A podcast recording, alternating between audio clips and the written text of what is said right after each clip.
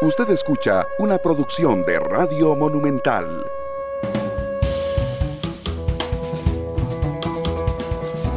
Hola, hola, ¿cómo están? Buenas tardes. Eh, bienvenidos a Matice. Yo soy Randall Rivera. Muchas gracias por acompañarnos hoy martes 13. Eh, gracias por estar con nosotros. Estamos en horario especial porque hoy hay jornada de la Copa de Oro. Y bueno, estos dos meses entre Eurocopa, Copa América, Copa Oro, pues hemos tenido cambios de horario. Hoy estaremos desde ya y hasta las 2.45 de la tarde. La salvada es que tenemos hora y media, igual que, siempre, para conversar de un tema que es muy importante, que tiene un gran elemento de, actualidad y es Cuba. Hoy vamos a hablar de lo que pasa en Cuba, donde se han desatado protestas que no se habían visto en esta magnitud en los últimos 30 eh, años aproximadamente, pero que además tienen algunos ingredientes particulares. Uno de esos es que ya está el grito abajo la dictadura, ese es uno de ellos. y el otro es que no está Fidel Castro, por supuesto, quien ha pasado a peor vida, eh, y lo digo con todos los términos de, la, de la palabra, porque aquí lleva una muy buena vida, y Raúl Castro ya no está en el poder, por lo menos de manera oficial.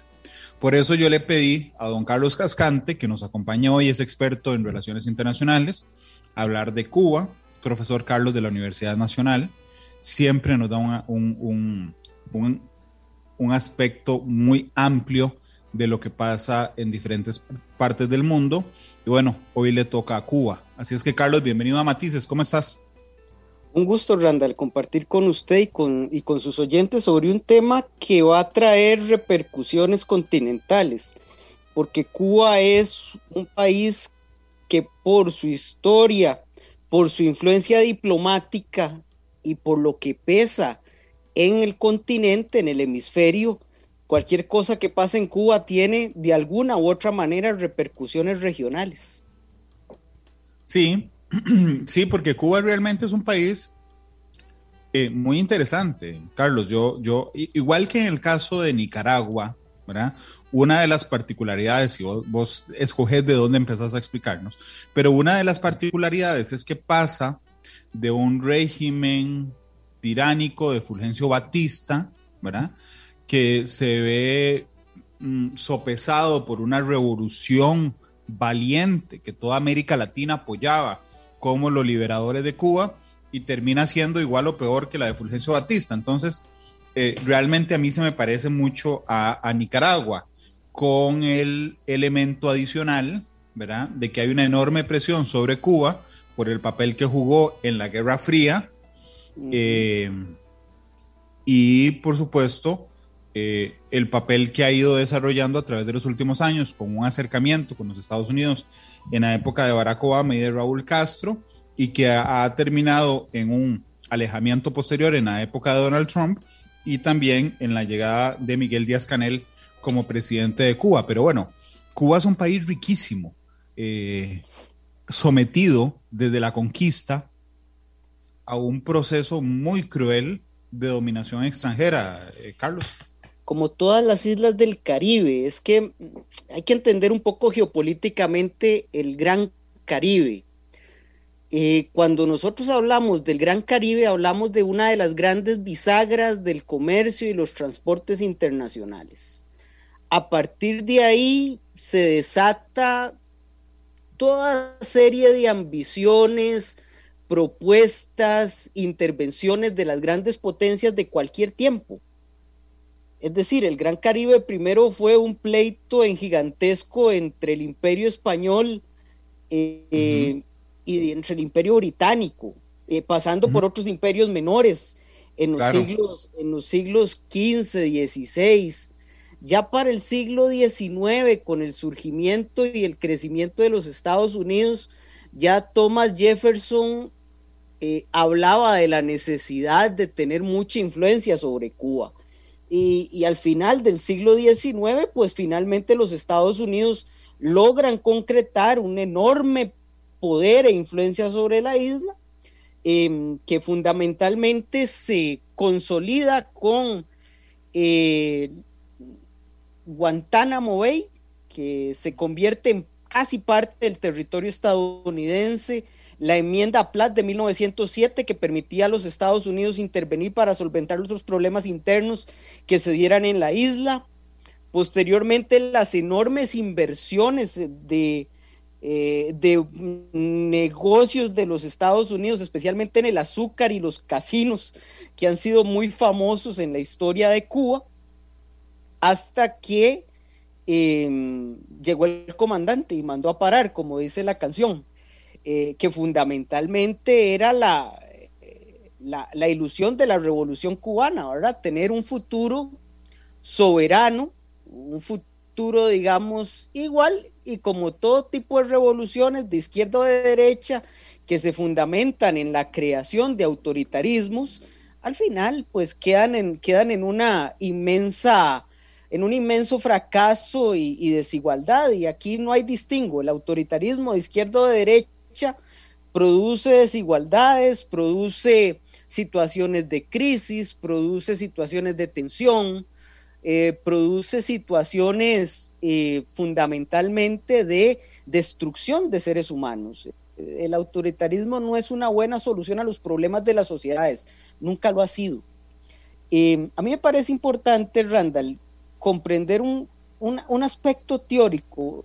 yo sé que, que a la gente le gusta más los hechos, pero a mí siempre me gusta dar una, una, muestrita teórica para entender esto.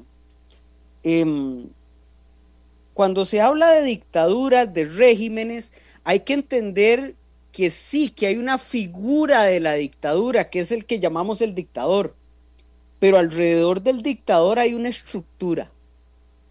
Entonces, cuando nosotros hablamos de que cae la dictadura, y probablemente estemos hablando de la muerte del dictador, pero también eh, hay que hablar de la destrucción de esa argolla, de ese grupo cercano al dictador, que es fundamental para que él mantenga su poder.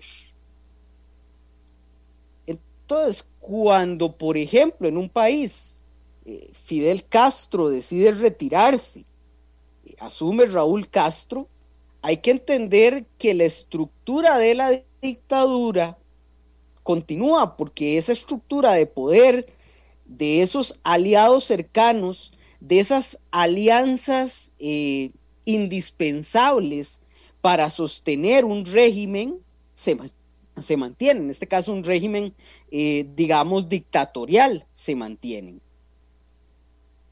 Eh, a eso un tipo que se llama Bruce Bueno de Mezquita que escribe un libro muy interesante que se llama El Manual del Dictador, muy recomendable, muy agradable de leer, tal vez un poco simplista en el análisis, pero muy interesante en algunos pedazos del libro, señala que lo fundamental para el dictador o para mantenerse en el poder de un grupo es tener contentos a esos que los rodean.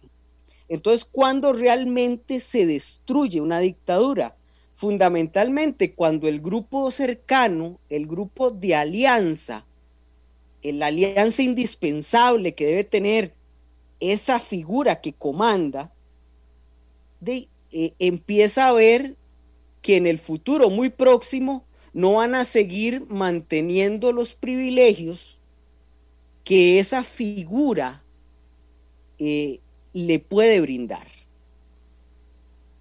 Entonces, la pregunta que uno debe hacerse desde la salida de Raúl Castro, es decir, de que ya un Castro no está al mando de Cuba, es si ese grupo que controla la isla se mantiene contento, se mantiene eh, fuerte y unido.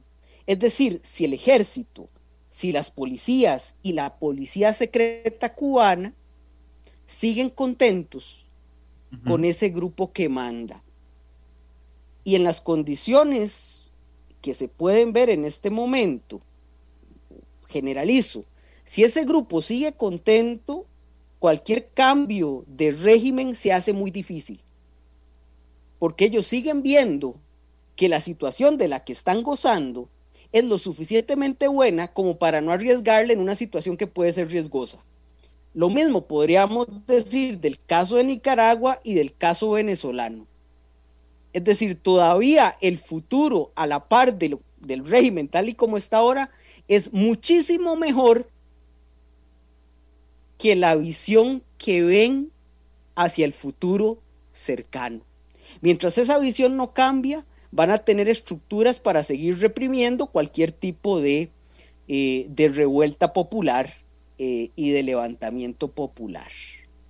Eh, para concluir con, con, esta primera parte, Randall, con este acercamiento teórico, entonces la pregunta que uno debe hacerse es, cuando ocurre este tipo de levantamientos, es si estamos en un momento en el cual ese grupo de poder indispensable para controlar en este caso Cuba está en peligro de pensar que puede tener una situación eh, mal en el futuro comparada con la que tiene en el presente.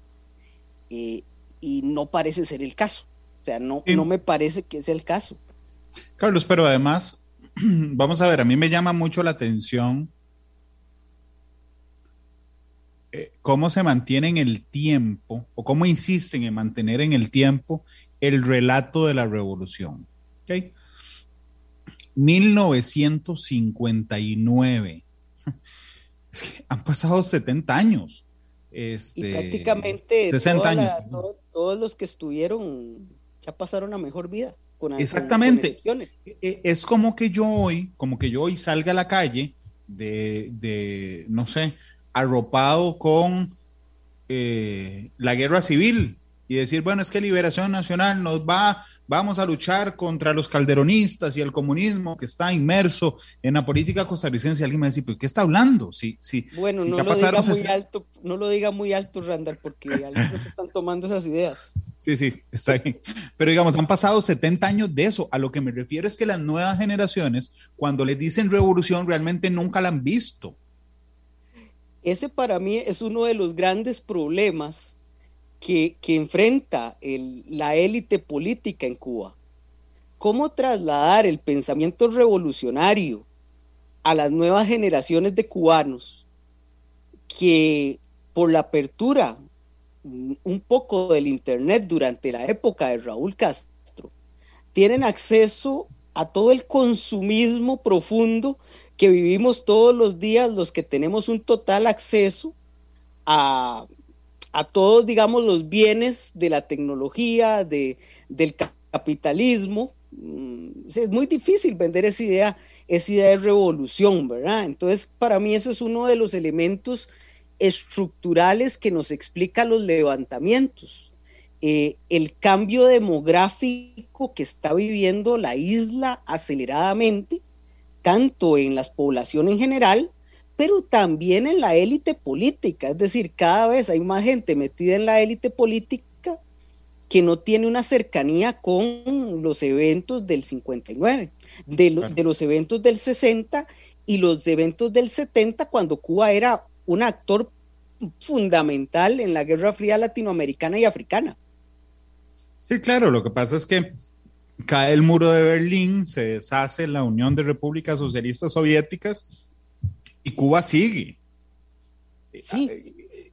De una manera anacrónica en el tiempo, además. es decir, ya cae, la, cae la potencia, cae la gasolina de la Guerra Fría que sea importante a Cuba y Cuba sigue igual, este, Carlos. Y, y, por qué se mantiene? Por el elemento teórico que te dije, los cuerpos encargados de mantener la estructura de poder vigente sienten que con esa estructura de poder vigente estarían mejor que ante un cambio de régimen. Y esa es, digamos, la base para que este, para que el sistema se haya mantenido a pesar de que ya no tengamos Castros en el poder en Cuba. Sí, sí, y, que el presidente no haya vivido la revolución. Eh, sí, que no haya vivido la revolución, pero eso es muy interesante. Eh, cuando llega Díaz Canel al poder en el 2019 y después se vuelve secretario del partido cuando Raúl lo abandona un poco tiempo, poco tiempo después, hay una cosa muy interesante. Si vos ves los cuadros políticos cercanos al gobierno, Fuerzas Armadas, eh, Ministerio de Relaciones Exteriores, que es muy importante en Cuba, vos te das cuenta de que de 30 miembros que integran el gabinete cercano del gobierno, 20 correspondían a la estructura que venía con Raúl Castro. Es decir, ahí teníamos un cuerpo político lo suficientemente cohesionado por la necesidad de mantener su posición de poder que es capaz de decir, ok, esto es una continuidad. Es decir, Díaz Canel fue la forma, fue encontrar un sujeto que permitiera la continuidad. Ojo, esa continuidad no deja de ser sospechosa, porque ¿por qué insistís tanto en que esto va a ser un gobierno de continuidad, no un gobierno de transformación?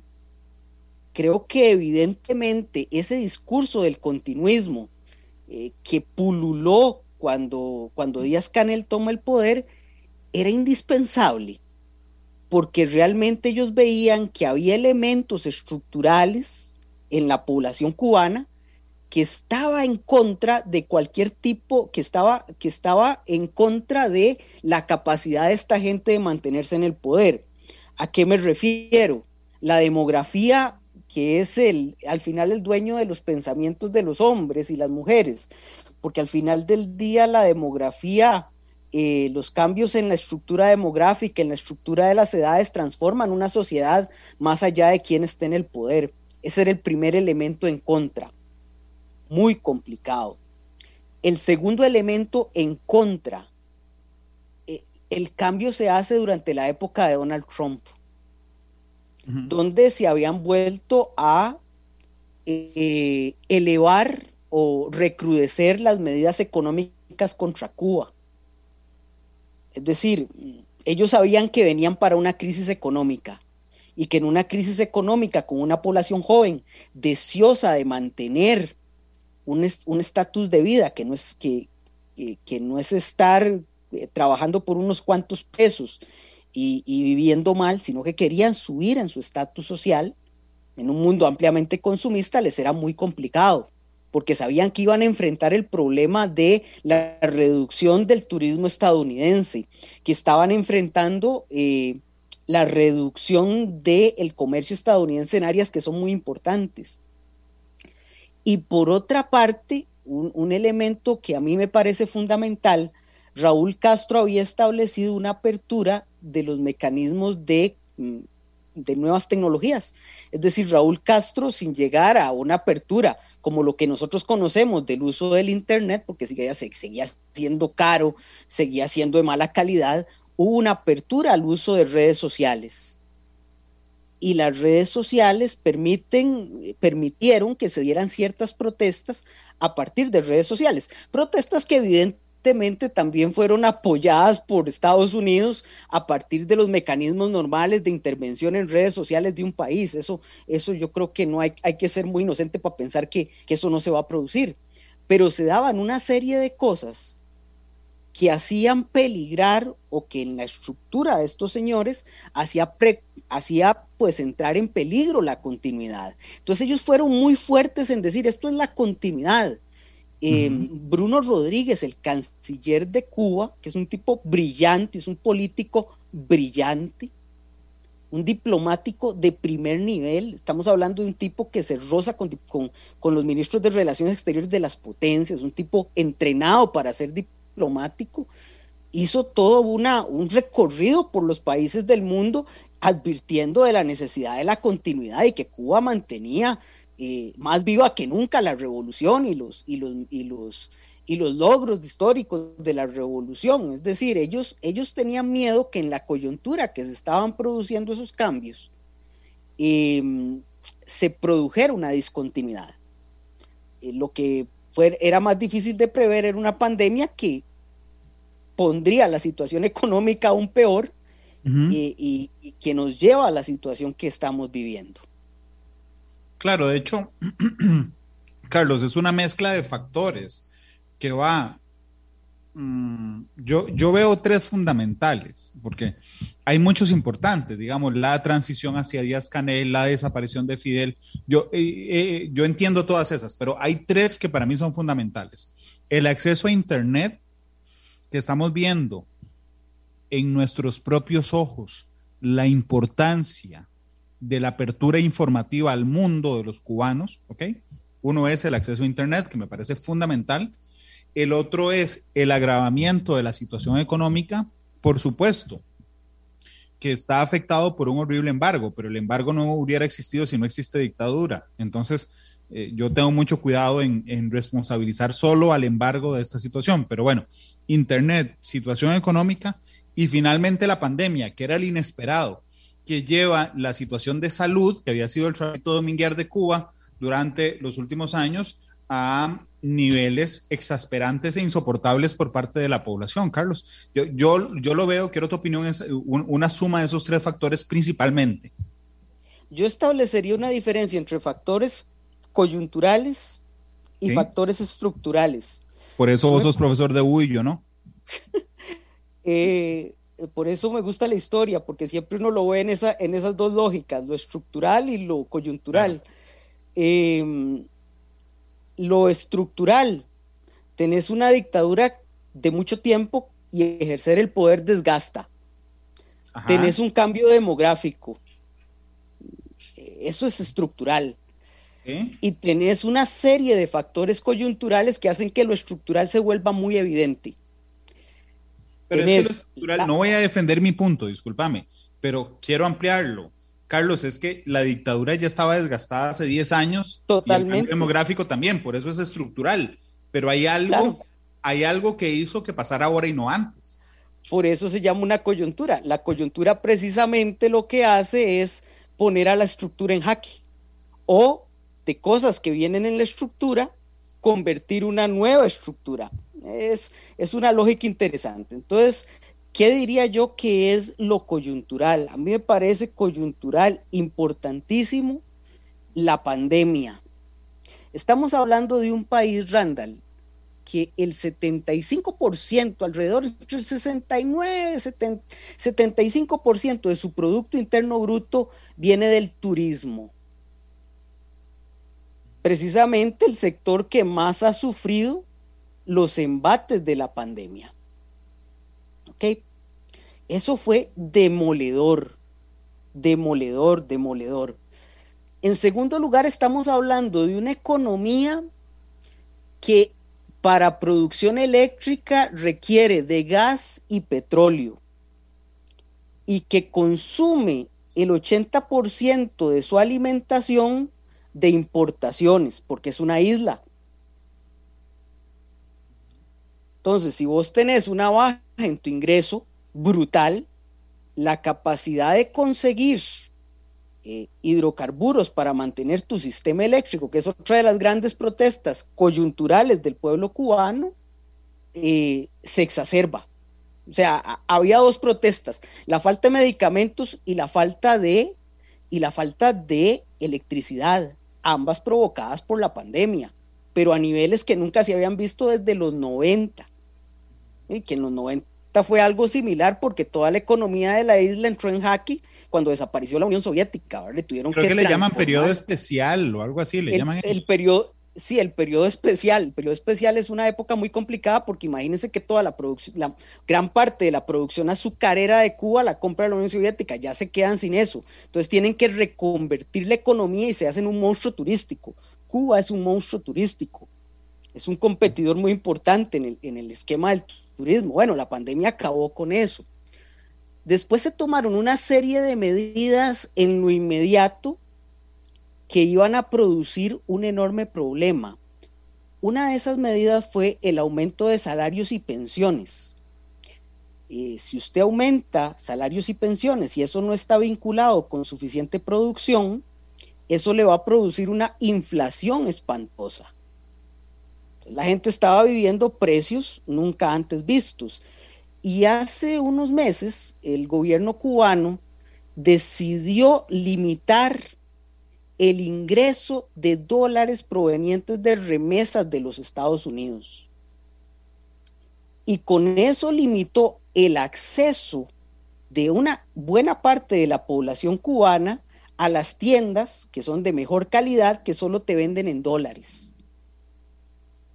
Entonces está estaba el caldo de cultivo para que cualquier situación, que en este caso fue la eh, apagones generalizados y la falta de acceso a los medicamentos dentro de una pandemia, pues generara una serie de revueltas que lo interesante es que las revueltas del 94 tuvieron focos muy específicos, estas se expandieron por toda la isla, cosa que, que es realmente interesante. Entonces, esos, con, esos elementos coyunturales provocan esto. Yo sumaría otra cosa más, Randall, que a mí me parece sumamente interesante, pero, pero sumamente interesante en este levantamiento, que es la música popular cubana. Eh, y te voy a decir por qué. Cuando se está hablando de la nueva constitución en Cuba, se habló de establecer una serie de restricciones a los artistas cubanos ¿Por qué? Porque esta gente se estaba dando cuenta que los mensajes, digamos, de libertad, de apertura, de no me gusta el régimen, de, limitación, se estaba dando a partir de los artistas. Entonces lo que había que hacer era empezar a controlar cada vez más y censurar más a los artistas. Y precisamente eh, muchos de los mensajes de protesta social contra el régimen se han, eh, se han viralizado. Si ustedes buscan ahí eh, música cubana, música urbana cubana, etcétera, se van a dar cuenta que los mensajes se han viralizado en términos de lucha contra el sistema, contra el sistema cubano actual. Entonces, una de las fuerzas de la revolución, que era controlar la cultura y el mundo de los artistas cubanos, acuérdense de Silvio Rodríguez, por ejemplo, nada más para un ejemplo. Acuérdense de, la música cubana, etcétera. Ahora está entrando en una faceta diferente. Ahora hay una contracultura eh, de artistas que, son los que difunden mensajes muy pegajosos en contra del régimen actual y que se, han, se esparcieron con las redes sociales, con el Internet por toda la isla y, y son cantadas por la disidencia cubana dentro de la isla. Es muy interesante tomar en consideración, Carlos, ahora que metiste este tema, el tema de la música en los procesos de independencia de Hispanoamérica, de, Latinoamérica, pero también en Hispanoamérica. Por ejemplo, eh, en el tiempo de la dictadura militar en Argentina, ¿verdad? No se podía escuchar rock en inglés.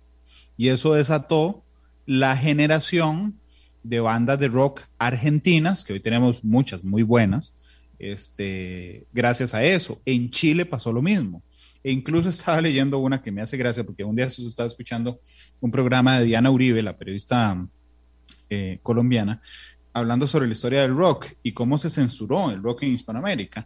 Y hay una canción que no sé el ritmo de Juan Carlos Baglietto, que me hace mucha gracia porque dice, la censura no existe, mi amor, la censura no existe en mí, la censura no existe, la censura no, la censura la, que es prácticamente, digamos, la canción censurada. Sí, sí, sí, sí. No, no, este, en, Cuba... Eso es fundamental. Totalmente, porque el mensaje, los mensajes no se pueden pasar si no es con música, si no es con poesía, si no es con cultura, si no es con pintura. Y en el caso de Cuba, Cuba históricamente ha sido un, espacio privilegiado para las artes, los escritores, los grandes músicos y, los grandes ritmos. Eh, entonces, a mí me parece sumamente relevante ese aspecto, eh, que calza muy bien con la lógica de una nueva generación de cubanos que escuchan cosas diferentes a lo que sus padres y abuelos han escuchado y que exigen cosas que sus padres y abuelos no exigían porque tenían otra mentalidad, tenían otra visión y tenían, digamos, un régimen que en ciertas cosas había conseguido éxitos muy importantes para la sociedad cubana. Siempre cuestionables algunas cosas, pero éxitos, en la, éxitos muy importantes, por ejemplo, en salud, en alfabetización, etcétera. cuestionables algunas cosas, como siempre en todo, en todo tipo de régimen.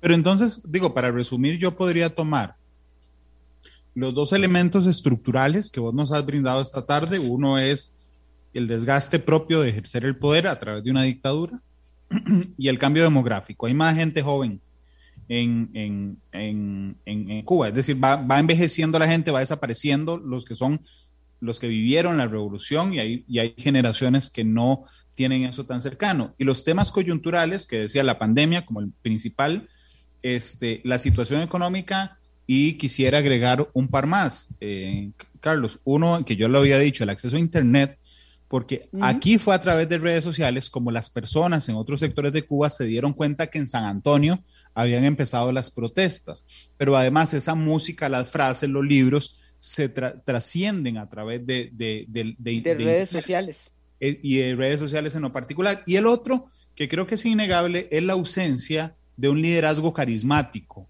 ¿verdad? O sea, ah, ni Miguel Díaz Canel ni Raúl se parecen en lo más mínimo al carisma que destilaba Fidel Castro, incluso en su, en su población, Carlos. Claro, Fidel es el gran héroe de la revolución, el gran, el gran patriota cubano, la, la, expresión en el discurso revolucionario de las ideas de Martí. Eso es decir mucho, porque ellos siempre ligaron la revolución con la independencia de Cuba. Eh, Díaz Canel no puede, Raúl aspiraba a las, a las lealtades producto de su cercanía con Fidel, etc. Eh, Díaz Canel eh, es como el sujeto útil que era potable para mantener la continuidad de las grandes estructuras de poder, pero no es un líder por sí mismo. O sea, no es, no es un, no, no tiene ese liderazgo comunicativo de Fidel Castro para nada no tiene las lealtades de Raúl Castro. En fin, Díaz Canel hace lo que puede en una situación compleja. Es un, era, era un burócrata, lo que podría llamarse un tecnócrata útil, que se consideró potable por la, por, digamos, todo ese cuadro de poder en la isla para continuar con, con el gobierno, pero no una figura de arrastre y qué difícil, porque construir legitimidad política en, e, en, ese tipo de regímenes es muy complicado. O sea, ¿cómo lo vas a construir? No lo puedes construir a través de mecanismos electorales porque sabemos quién va a ganar. La competencia electoral genera legitimidades. Eh, un, una, un país con una competencia electoral eh, limitada, por no decir otra cosa, pues, si hay competencias electorales, pero dentro del propio partido, eh, limitada evita que pueda generar ese tipo de lealtades. Y por otra parte, eh, una figura internacional con poco peso, con poquísimo peso, a diferencia de Fidel Castro, que era una gran figura internacional. O sea, los viajes de Fidel Castro generaban prensa, Díaz Canel no genera tanta prensa. Y hay otro elemento que a mí me parece fundamental, Randall. Eh, Venezuela, que era uno de los grandes soportes financieros del régimen, también está en crisis. Y eso, bueno, elimina otra entrada económica para la isla, especialmente en hidrocarburos. Eh, y China ya no está tan dispuesto a prestar dinero en América Latina entonces la situación eh, cubana realmente es, eh, del régimen cubano en este momento es realmente crítica, es realmente crítico. Sí, realmente el tema de, de, de Díaz Canel a mí me llama mucho la atención porque entiendo que intentaron montar el relato de que se trataba de un gobierno de continuidad, pero me parece, Carlos, que es superado por la realidad, en el sentido de que, la, de que hay algo que no perdona y es el tiempo. El tiempo es igual para mí, para vos, para quien tiene plata, para quien no tiene plata. O sea, el tiempo no perdona a nadie, ¿ok? E inexorablemente Fidel desapareció y Raúl estaría, por toda lógica, a punto de desaparecer, de morir. Eh, es decir, aunque vos montes el relato, que es un gobierno de continuidad para mantener a la gente en paz, bueno, a la gente no, a los sectores cercanos a esa... A los que te permiten controlar el poder. Exactamente, está bien, exactamente. A los que te permiten controlarlo, lo tenés ahí, pero realmente la dinámica o la realidad, perdón, sobrepasa esa expectativa. Y pareciera que se llegó al punto de quiebre, quiero saber qué opinas, donde ese relato se cae en la realidad, donde el relato de la continuidad es, es insostenible, porque entran a, a jugar los factores estructurales y los factores coyunturales de los que hablábamos. Ningún régimen es para siempre, ni los democráticos, ni los eh, ni los dictatoriales, ni las figuras, ni los partidos. Es decir, en algún momento se producen cambios, porque eso, por eso somos sociedades humanas, porque vivimos de, de continuidades y cambios. A mí me parece que eh, no solo es un aspecto de continuidad de la revolución, sino cómo vendes la idea de la revolución en el mundo moderno. Donde no hay revoluciones. Donde no hay revoluciones eh, donde la gente consume día y noche imágenes y se le crean necesidades. Es que la revolución funcionó cuando, es, cuando necesidades básicas no estaban cumplidas, entonces el discurso, el discurso vende. Pero ahora el discurso revolucionario mmm, tiene menos capacidad de venta en la, en la, juventud. La juventud actual espera cosas más palpables que el discurso revolucionario. Quiere acceso a la tecnología, quiere acceso a un buen trabajo que le permita comprar cosas. No te estoy diciendo que sea lo mejor, estoy diciendo lo que, lo que la realidad parece, parece obligar. Entonces ese discurso de, bueno, nosotros producimos un gran atleta, no eh, resultado de la revolución eso ya no vende, el orgullo, el orgullo nacional ya no vende tanto. El orgullo nacional ya no vende tanto, las revoluciones parten también de un discurso nacionalista. Hay que ver si los nacionalismos venden tanto en, en, en la Cuba eh, actual como en la Cuba de los 50 y 60, 70, incluso 80. Yo creo que ya no. Entonces, eh, es difícil reconstruir ese discurso revolucionario para el siglo XXI cómo reconstruir un discurso revolucionario para el siglo XXI, que es un poco el intento de el socialismo del siglo XXI. O sea, cómo recapturar la, la magia de la revolución, el, discurso, la retórica de la revolución para el siglo XXI. Y, y, y nota que ese, que ese discurso no se pudo sostener por mucho tiempo. Eh, no ha llegado todavía la figura que pueda eh, vender eso, cambiar esa situación y convertirse en ese líder, digamos, de las ideas eh, revolucionarias en América Latina. A Hugo Chávez lo perjudicó el tiempo y la economía. Sí, el tiempo y la economía.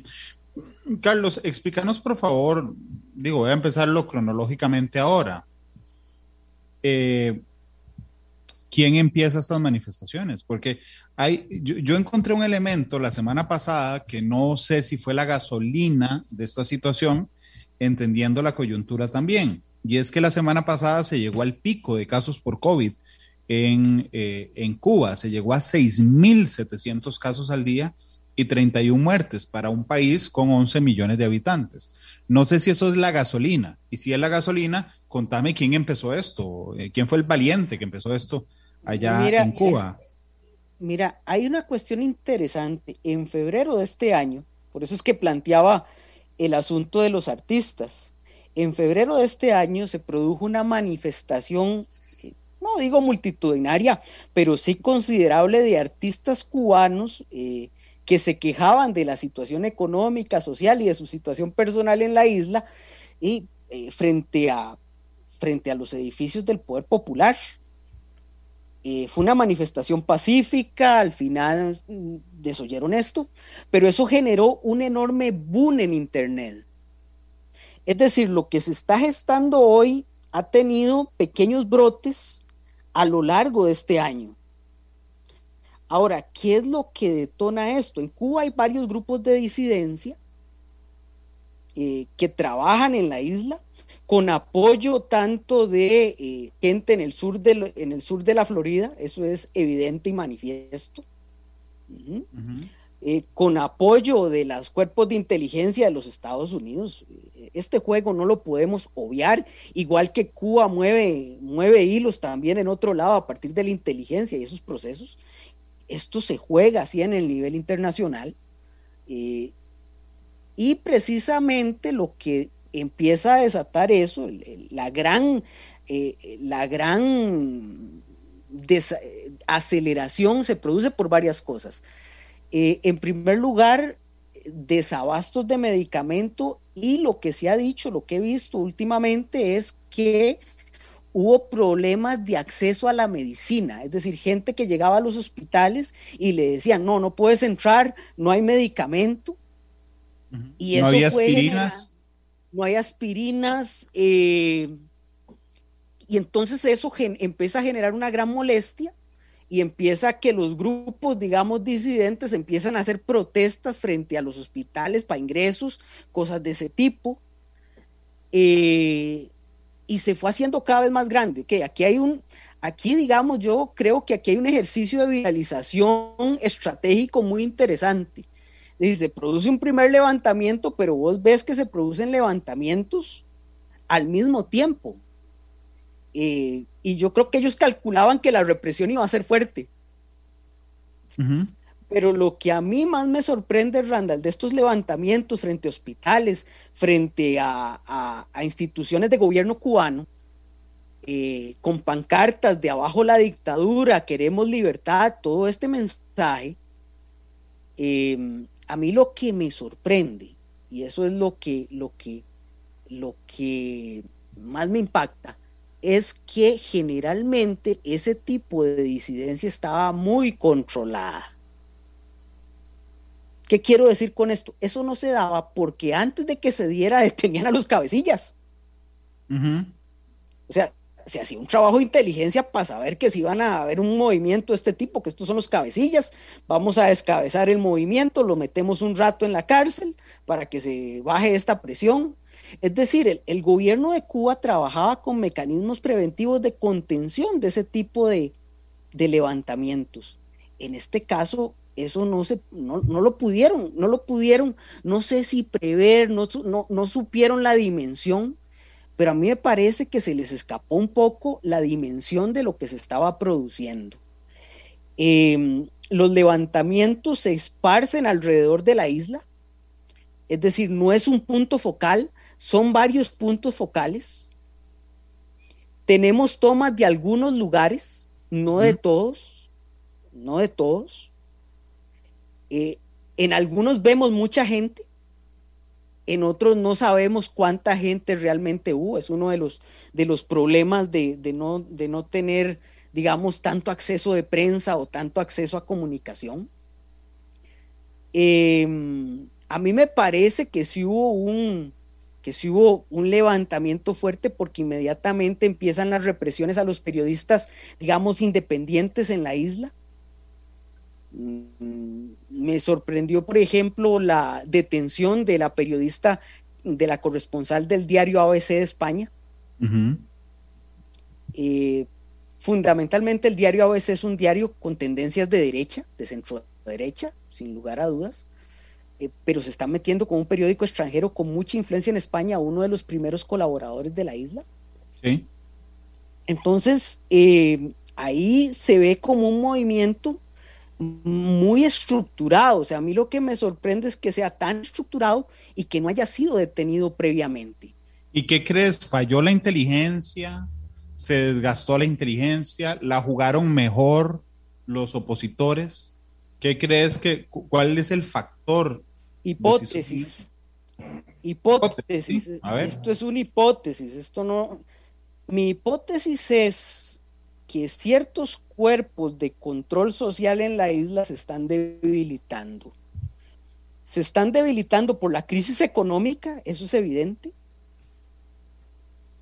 Y se están debilitando porque las personas que integran esos cuerpos ya no tienen un acceso tan privilegiado a los bienes que debe brindarles el régimen para que se mantengan completa, total y absolutamente leales.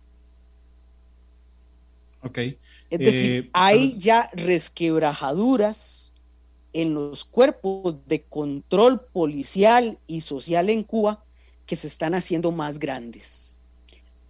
Em, y por eso interpreto el llamado de Díaz Canel a que la población junto con los cuerpos de seguridad del Estado salgan a defender el régimen. Es decir, a mí me parece sumamente interesante también que la defensa del régimen sea sacar a la gente a la calle y que no se haga como se hizo anteriormente, que primero se da la represión policial y después de la represión policial se venga la manifestación popular preparada, sino que sea inmediata me refleja la necesidad a toda costa de relegitimar el mandato de los cuerpos, digamos, gubernamentales de Cuba, pero de inmediato, es decir, sintieron el ácido de que esto no, no era tan, no, era, no, no fue previsto y que era más grande de lo que ellos pensaban. Pero También es una hipótesis, ¿verdad? No tenemos... Y no vamos a tenerla, seguramente no. Eh, hasta mucho tiempo después. Carlos, pero te voy a decir que, hace un instante puse en, el monitor que tengo al lado la señal cubana de Cubavisión, porque hay dos señales. Hay una señal de Cubavisión internacional, ¿ok? Y hay una señal de Cubavisión en Cuba, que es lo que los cubanos ven. Estaban dando un informativo donde tenían una, una entrevista sobre unas plantas. Es decir, nada que ver con lo que está pasando en la, en la calle. Pero lo que me llamó la atención es que una vez que se termina, que se termina el informativo, sale un anuncio que dice Cuba versus el COVID. ¿Ok? Después cambia pantalla y dice termina con el bloqueo. Ese es el otro virus. Claro, porque ellos, Randall, es que el discurso cubano no ha cambiado en, en, 60 años. Lo que me llama la atención. Siempre que pasa algo. Ahora, te voy a decir, perdóname, a mí me parece que a mí me parece que los Estados Unidos y su insistencia en el bloqueo es el error más grande de la política exterior estadounidense porque le das, primero le das a un enemigo el discurso fácil para echarle la culpa de todos sus males lo cual no es estratégicamente correcto. Y por otro lado, lo impulsas a que se vaya a buscar ayuda a otras potencias, teniendo históricamente lazos económicos, culturales con los Estados Unidos innegables. Es decir, es un error estratégico desde todo punto de vista. Bueno, a mí me, a mí, a mí el, el, el, bloqueo me parece, el embargo, me parece nefasto. ¿ok? Es nefasto. es nefasto, pero yo no lo entiendo como el inicio de la historia de lo que está pasando. No, para nada, no, no. esa es la diferencia. Digamos, yo escuchaba hoy, no te voy a meter en política nacional, pero escuchaba a Antonio Ortega, el secretario general del Frente Amplio en Costa Rica, decir que esto es culpa del bloqueo. No, el, el, el, digamos, yo me niego a ver el bloqueo como el inicio de esa historia. El inicio de esta historia es la dictadura, ¿ok? Que trae consigo un nefasto bloqueo, y en eso estoy completamente de acuerdo con vos, que es nefasto absolutamente el bloqueo, pero eh, vean cómo, cómo, también, Carlos, se cae el discurso. Yo y eh, un, un, amigo periodista me mandaba un meme donde venía Cuba, ¿verdad? Y venía con dos botones. Uno donde decía, quiten el bloqueo y otro donde decía, el comercio internacional genera pobreza. Porque entonces se contradicen los dos, los dos, los dos discursos, Carlos. Randall, hay mucha gente que, que no sabe, por ejemplo, que los Estados Unidos es el principal vendedor de pollo y productos avícolas de Cuba. Por ejemplo, aún con embargo. Claro. Es decir, eh, ahí en este embargo todo el mundo pierde. Pierden los agricultores estadounidenses porque podrían saturar el mercado cubano con una facilidad tremenda porque el transporte es muy, muy cercano, los costos de transporte se reducen mucho. eh, y por otra parte, eh, lo segundo que vende los Estados Unidos a la isla es tecnología, celulares, o partes para la producción de teléfonos celulares. Y por supuesto, medicamentos. E, es decir, entonces el bloqueo, eh, te, soy, en esta mi posición es, es clara. Si los Estados Unidos hubieran seguido con la tendencia de levantar los bloqueos comerciales a la isla, muy probablemente hubieran acelerado la transición de pensamiento de los jóvenes cubanos hace mucho rato. Claro, porque se hubieran visto tentados a tener esa vida. Totalmente. Lo que pasa es que el bloqueo no hay que entenderlo solo desde el punto de vista internacional. El bloqueo en los Estados Unidos o el embargo, para ser más precisos, eh, la ley Helms-Burton y, y todo este tipo de regulaciones del comercio con Cuba, hay que entenderlo a partir de la política interna de los Estados Unidos. En el momento en que los Estados Unidos hagan un levantamiento de ese embargo, el presidente que lo haga va a perder importantes bastiones del estado de Florida. Y si usted pierde el estado de Florida, si es republicano, por eso Trump lo fortaleció, pues eh, estará negándose la presidencia de los Estados Unidos muy probablemente. Si es demócrata, lo que quiere es recuperar ciertos bastiones en Florida. Entonces, eh, el embargo como elemento de la política interior estadounidense eh, funciona muy distinto de como lo podemos ver en el campo de las relaciones comerciales y las relaciones internacionales. Es un problema del orden interno de los Estados Unidos, no tanto del orden, del orden externo. A mí mm, no, no tengo duda que hubieran acelerado más rápidamente el cambio cultural de la isla, mucho más rápidamente. Incluso hubieran desacelerado la cercanía de Cuba con China de los últimos años y hubieran tenido un aliado muy interesante para lidiar con el problema venezolano. En fin, eh, eh, eh, yo creo que, la política de la administración Obama de empezar a lograr cercanía con Cuba era fundamental para la transformación de, la realidad en Cuba. Lamentablemente, a veces la política interna juega más fuertemente y la política electoral interna juega más fuertemente que la visión internacional en los Estados Unidos. Eso es, eso es también muy comprensible. Sí, de hecho, lo que, lo que te decía de Cuba Visión, señal cubana, eh, era, eh, eh, venía muy pegado a este tema que acabas de, mencionar.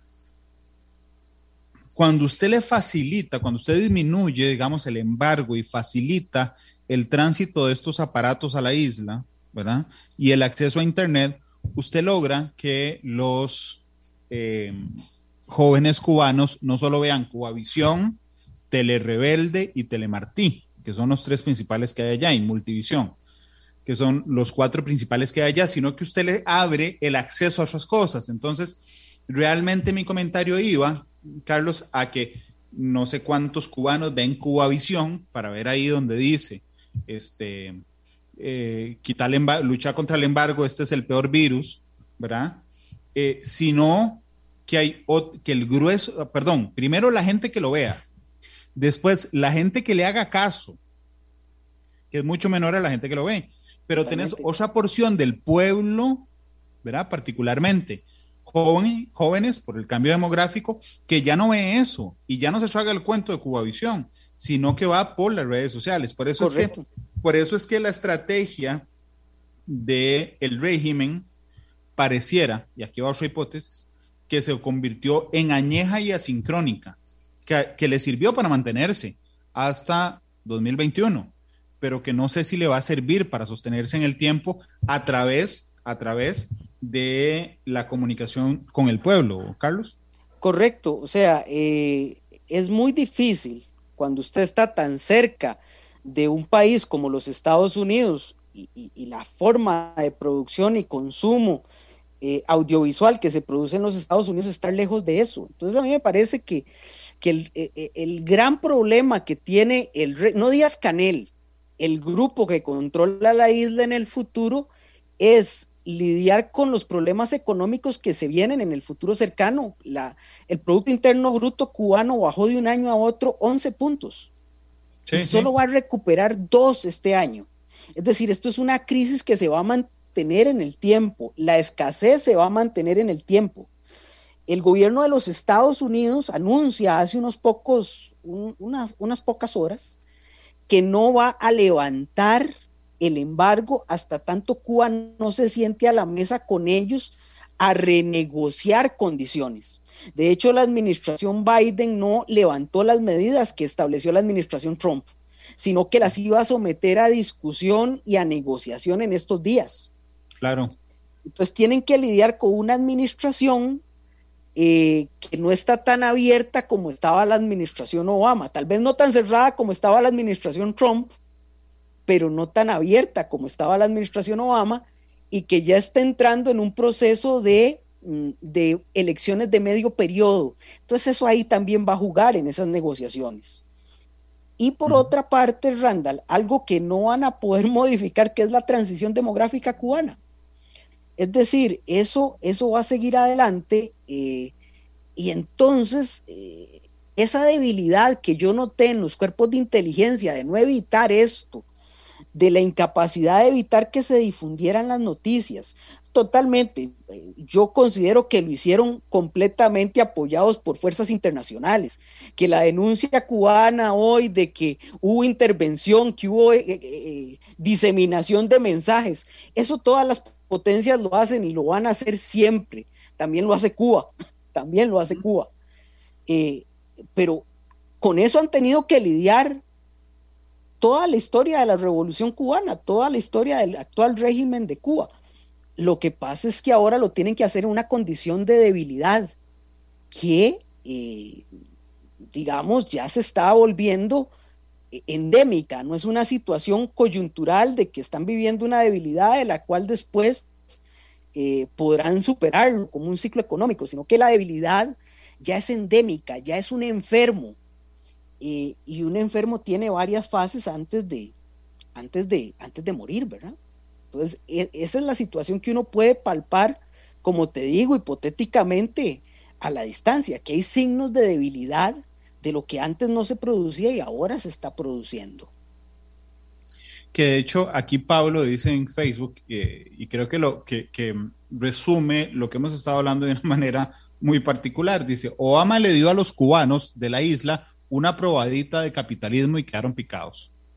Eh, que, es, que es estratégicamente lo que explicabas respecto a por qué el embargo es un daño estratégico o un error estratégico, Carlos. En, realidad es muy interesante porque si uno lo ve más en el largo plazo, le habían venido dando probaditas desde hacía bastante tiempo. Es decir, eh, las, las aperturas del embargo empiezan a darse a partir de finales de, de la década de los 90 que los Estados Unidos empieza a, dar apertura, etc. De hecho, si usted ve las estadísticas de comercio entre los Estados Unidos y Cuba, tienen un crecimiento pero brutal para que ustedes vean que el comercio es muy difícil de detener una vez se abre.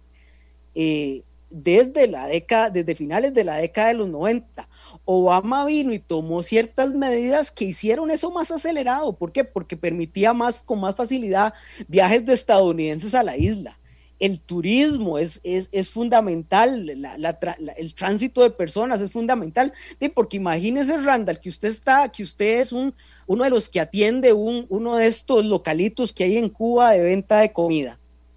Y le llega el, turista con su celular, con su gorra de los Yankees de Nueva York, le llega con ropa de marca, bien, eh, con esos elementos, digamos, de la, de la cultura al consumo y usted ve eso todos los días de su vida y usted dice, pues yo quiero eso, ¿por qué no lo puedo tener? Es decir, la apertura de tránsito de personas también era fundamental para cambiar eh, la lógica de las aspiraciones de la juventud cubana. Yo creo que, eso, eso es indetenible para cualquier, para cualquier régimen. Las transiciones demográficas eh, son indetenibles para cualquier, para cualquier gobierno, para cualquier forma de gobierno incluso. Entonces, y un saludo a, Marco Vinicio Ruiz, el exministro de, de Comercio Exterior y ex embajador en China, que nos reporta sintonía y quien nos, me envió el link de la nota de la BBC respecto a la reacción que ha tenido Estados Unidos en las últimas horas de decir, no, no vamos a levantar nada hasta que Cuba ceda o venga a la mesa a negociar en buena fe. Porque aquí vamos a otro aspecto, Carlos, que vos señalabas, es ¿Cuánto podría aprovechar esto el gobierno de Biden para pensar, uff, ahora sí, los tenemos en punto de quiebre, los tenemos contra la pared, no podemos ceder en ese momento, porque si nosotros cedemos, les quitamos la presión y lo que necesitamos es que sientan toda la presión, incluso ahora de España, que hace un rato estaba revisando a veces, hace un rato Pedro Sánchez, el presidente del gobierno español, decía, no cabe la duda de que, de que Cuba no es una democracia. Eh, sí, y marca que, que, el Partido Socialista Obrero Español ha sido un fiel eh, defensor del gobierno cubano históricamente. Exacto, entonces llama mucho la atención porque se le está sumando presiones, la presión de la pandemia, la presión de Estados Unidos, la presión de los disidentes internos, la presión de la caída venezolana, la presión del alejamiento de China, la presión de Internet completa. Eh, podría aprovechar el momento la, la, administración de Joe Biden. Para lograr apertura, sin lugar a dudas. Eh, lo que pasa es que la administración de Biden también piensa en las elecciones de medio periodo y entiende que eh, cualquier tipo de medida que tome ahora le va a repercutir en sus posibilidades electorales en la Florida. Eh, y en las elecciones de medio periodo en los Estados Unidos vamos a tener por lo menos una candidatura para senador y la de gobernador más eh, las candidaturas a la Cámara de Representantes. Y eso no deja de ser un cálculo para cualquier gobernante de los Estados Unidos. Si, si lo notas, la decisión de apertura de Obama se produce cuando él no iba a entrar en el juego electoral. Y Biden está empezando gobierno. Es decir, ahí hay un juego de la administración estadounidense que va a ser sumamente relevante de ver. Aún así, Randall, estos gobiernos, eh, salvo que se produzca una invasión, que eso estamos muy largo de que ocurra, estos gobiernos de este tipo solo se caen cuando se desmoronan las fuerzas de poder internas que lo sostienen. Y habría que analizar con atención, con, mucha atención, eh, las reacciones inmediatas, es decir, eh, cómo están reaccionando los cuerpos de seguridad, si se produce alguna disidencia dentro de los cuerpos de seguridad, eso de que la inteligencia cubana no se haya dado cuenta de esos levantamientos tan estratégicamente planeados, eh, tan estratégicamente elaborados, es, digamos, que, deja, que, que te permite pensar mal, te permite ver debilidades. Claro, ver debilidades o pensar en cambios de rol. ¿verdad? decir, suave. Serán leales a mí, a mí, igual régimen. Exactamente. Todos los, los, los, los cuerpos, porque. Ese, Vamos a ver, tenés razón. Yo, no me hago el cuento, yo no me hago el cuento de que alguien hoy, a pesar de que toda la evidencia histórica ha demostrado que el socialismo no sirve, eh, y que el comunismo tampoco, yo no creo que a esta altura alguien lleve, bueno, habrá muy pocos, el socialismo en el pecho como un, ningún gobernante, la gente sí, alguna gente, como diseño de vida, simplemente que responden a mantener su statu quo, ¿ok? Los grupos de poder que sostienen los regímenes, ¿ok? Eh, sin embargo, la mayoría de gente, aquí tengo un montón de gente que, eh, que, está, que está apoyando al régimen. Hoy oí Antonio Ortega, te decía, el, secretario general del Frente Amplio. Porque es tan sencillo, pero tan sencillo, apoyar a un régimen tiránico desde afuera cuando el régimen tiránico no está con usted. es decir, si fuera al revés y un régimen democrático detiene a un periodista comunista, se hará el escándalo. Pero Cuba acaba de detener ayer, como lo explicabas a Camila se me fue el apellido, la, periodista de ABC, ¿verdad? Y hay, y hay gente que está, que está en corta de vista que no alcanza a notar cómo eso es un, una señal inequívoca de que las cosas van mal y de que hay una violación sistemática a los derechos humanos en un régimen que está a punto de colapsar y que necesita callar a la prensa independiente la poca que queda dentro de Cuba, Carlos. Mira, eh, yo creo que es muy fácil defender algo que no se vive, porque no sabes realmente cómo se vive. Mm, claro, también me podrían alegar que es muy fácil atacar de algo que no se vive. Lo que pasa es que eh, la evidencia de 60 años demuestra que el régimen ha sido brutal. O sea, el régimen fue brutal con sus leales que se separaron, fue brutal con la población. Eso, de eso hay evidencia, incluso de escritores de izquierda. esto no es un cuento de la derecha. Si vos buscas los estudios más críticos del régimen cubano, lo vas a encontrar en escritores de izquierda,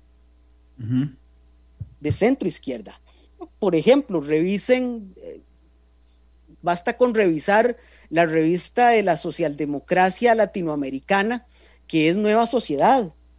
Y ustedes leen Nueva Sociedad y generalmente hay críticas fuertísimas contra lo, contra lo que se vive en derechos humanos contra el régimen. Un ejemplo nada más, como un régimen que busca la igualdad, el socialismo en términos generales busca una distribución igualitaria de la riqueza, no tiene estadísticas de desigualdad social. Claro. Los estudios externos que se han hecho lo que han revelado es que las poblaciones blancas y urbanas de la isla gozan de mejores ingresos que las poblaciones que no son blancas y son rurales, como en cualquier país del mundo. Entonces es un régimen que ha generado desigualdad. Explíqueme usted cómo en un régimen socialista se tolera el mercado negro con dólares. Claro. O explíqueme usted por qué hay tiendas donde solo se puede comprar con peso cubano y hay tiendas donde usted compra electrodomésticos y todo este tipo de cosas con dólares o con, o con otra de las nueve divisas con las que usted puede comprar. O bien, explíqueme por qué en un régimen socialista los diplomáticos compran en tiendas especiales. ¿Y por qué el hijo de Fidel Castro fue detenido en su carro último modelo de, en alta velocidad en Cuba? Es decir, eh, yo creo que lo peor que podemos entender es que porque un régimen nos gusta ideológicamente cerrarnos a criticar a ese régimen Igual que yo prefiero vivir en Costa Rica con todos los problemas, no me voy a quedar callado del asunto del caso Cochinilla, no me voy a quedar callado de las enormes desigualdades que tiene este país eh, y del mal gobierno de sus partidos políticos. No veo problema en criticar un régimen eh, y sí veo problema en defender algo a capa y espada eh, sin ver los problemas que tiene un tipo de régimen. Eso sí me parece problemático, porque ningún régimen político es perfecto. Si usted lo analiza como perfecto, entonces el problema es usted, no el régimen político. Carlos, como un, como un observador de la realidad internacional, estamos en un momento en el que los regímenes tiránicos, la mayoría, por lo menos de este lado del mundo, están pegados con saliva. es decir, está Daniel Ortega, que, perdón, casualmente hoy, vamos a ver, ¿sí? Hoy de este lado del mundo, todos son de izquierda. Digo casualmente porque hay regímenes tiránicos de derecha y de izquierda. Okay. Pero Nicaragua pegado con saliva. Venezuela pegado con saliva. Cuba pegado con saliva. Estamos avanzando, estamos siendo testigos de la caída de lo que queda de los regímenes dictatoriales del siglo XX en América Latina, Carlos? Difícil decirlo en el caso cubano, porque la estructura del poder de, Cuba eh, tiene muchos años, Randall, tiene muchas estructuras que son difíciles de, de, destruir, de sabotear, de, de que se debiliten tan rápidamente. Yo no podría acelerarme a decir que esto es el principio del fin de, digo que es un enfermo endémico, que es un enfermo, es un régimen enfermo, que está empezando a vivir los síntomas de esa enfermedad más aceleradamente, pero atreverme a decir que es el final, que ya casi, eh, eh, que, que estamos casi frente a la situación que se está viviendo, por ejemplo, en, Venezuela, donde la situación es tan terrible, o en Nicaragua, creo que todavía no estamos tan cerca de eso. Creo que, por ejemplo, Venezuela está en una situación más compleja que lo que está, que lo que está viviendo Cuba. Y aún así ve la capacidad de resiliencia del régimen de Maduro. Claro. Ahora, Randall, quisiera plantearte también que la situación que estamos viviendo también ha perjudicado mucho a los autoritarismos de derecha en el continente. y que los autoritarismos de derecha también han sido brutalmente torpes para manejar la situación que, estamos viviendo. Por ejemplo, el desastre que estamos viviendo en el Brasil, con un gobierno de derecha autoritario, sin una conciencia social, eh, con las desigualdades patéticas que está viviendo el Brasil. Ve lo que pasa en Haití, que tenía un régimen que tendía al autoritarismo desde el centro, desde la derecha también, todos los problemas que se están dando en Haití. En realidad creo que lo que estamos viendo es que pese a lo que vimos al principio de la pandemia, que los regímenes más autoritarios eran muy eficientes para gestionar ciertos asuntos de la crisis, nos estamos dando cuenta que cuando la crisis se extiende ya por largo tiempo, empiezan a hacerse más claras sus falencias.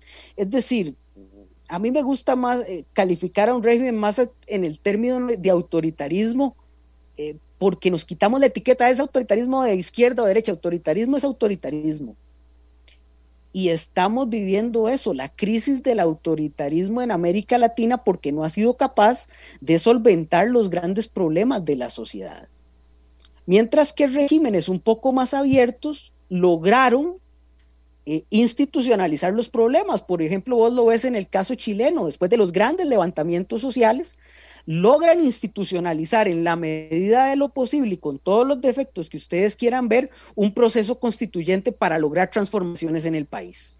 ¿Por qué? Porque hay estructuras democráticas más o menos establecidas, más o menos sólidas. Entonces, hay, que ver esos elementos con, con, un poquito de sal en, la lengua para observar eh, cómo los autoritarismos padecen cuando no tienen esas, cuando van perdiendo sus capacidades para lidiar con crisis de largo plazo. Son las 2 con, con 33. Carlos, permíteme por favor ir a una pausa comercial.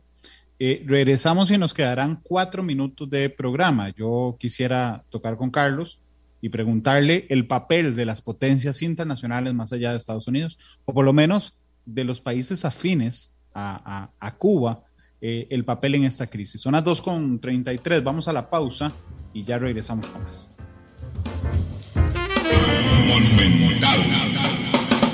La radio de Costa Rica, 2.39. Gracias por acompañarnos. El analista internacional Carlos Cascante nos acompaña hoy en Matices. Estamos hablando de Cuba. Antes de darle la palabra a Carlos con la última parte del programa, quiero leer un mensaje de Juan José Piñar Chavarría y pedirle un favor a don Juan José.